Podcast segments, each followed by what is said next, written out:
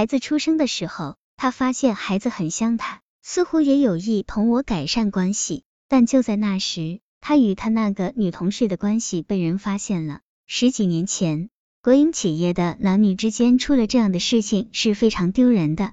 我如果显得无所谓，好像挺没面子的。一气之下，我决定离开。我带走了属于我们夫妇两个人的全部东西，包括他的衣物。旁人都说我残忍。让他在大冬天只能穿工作服，他怎么就没有想到，我不过是为了给他来找我留下一个合理的借口，他可以为了那些生活必需品来找我，来请求我回家，但他没有。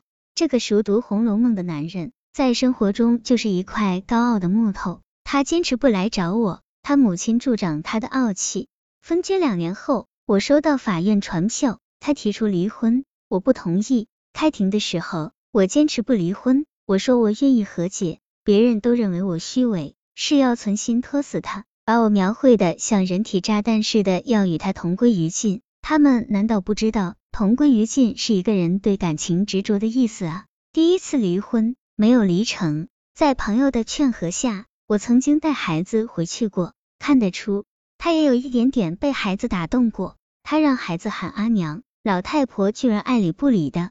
他在让他儿子绷毛线，我的儿子非常乖巧的要过去帮忙，他已经准备把毛线套在儿子的小手上了。老太太板着面孔说：“不要给他，小孩子要把绒线弄龌龊的。”坐了半个小时，没有一杯热茶，没有一个微笑。老太太的强硬让他似乎有点尴尬，但我知道他最终是一个孝子。没有告别的纪念八年前，我们终于办妥离婚手续。八年里，他没有结婚，全心服侍他的母亲，而我独自带大了儿子。儿子身体健康，学业优异，而且考上了重点大学。他的成长中没有父亲的影子。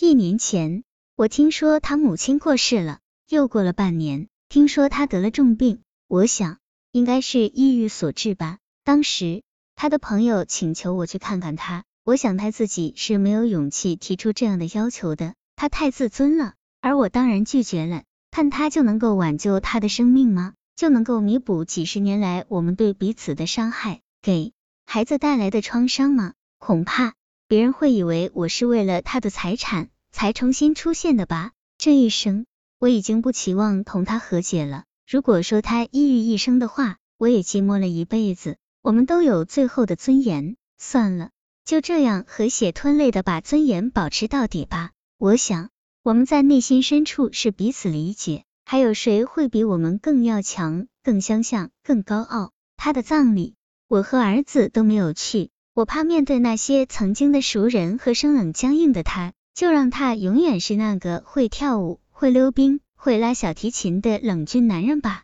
至于儿子，既然从来没有享受过来自父亲的温情和笑颜，何必要去面对一张陌生的死者的脸呢？你会觉得我冷酷吗？是的，我就这样冷酷到老到死吧。他留给儿子的财产，我会完全用到儿子身上。下半辈子，我希望做一个宽厚的、和蔼的、体恤人的好婆婆，尽我的所能，让儿子有比较幸福的爱情和婚姻。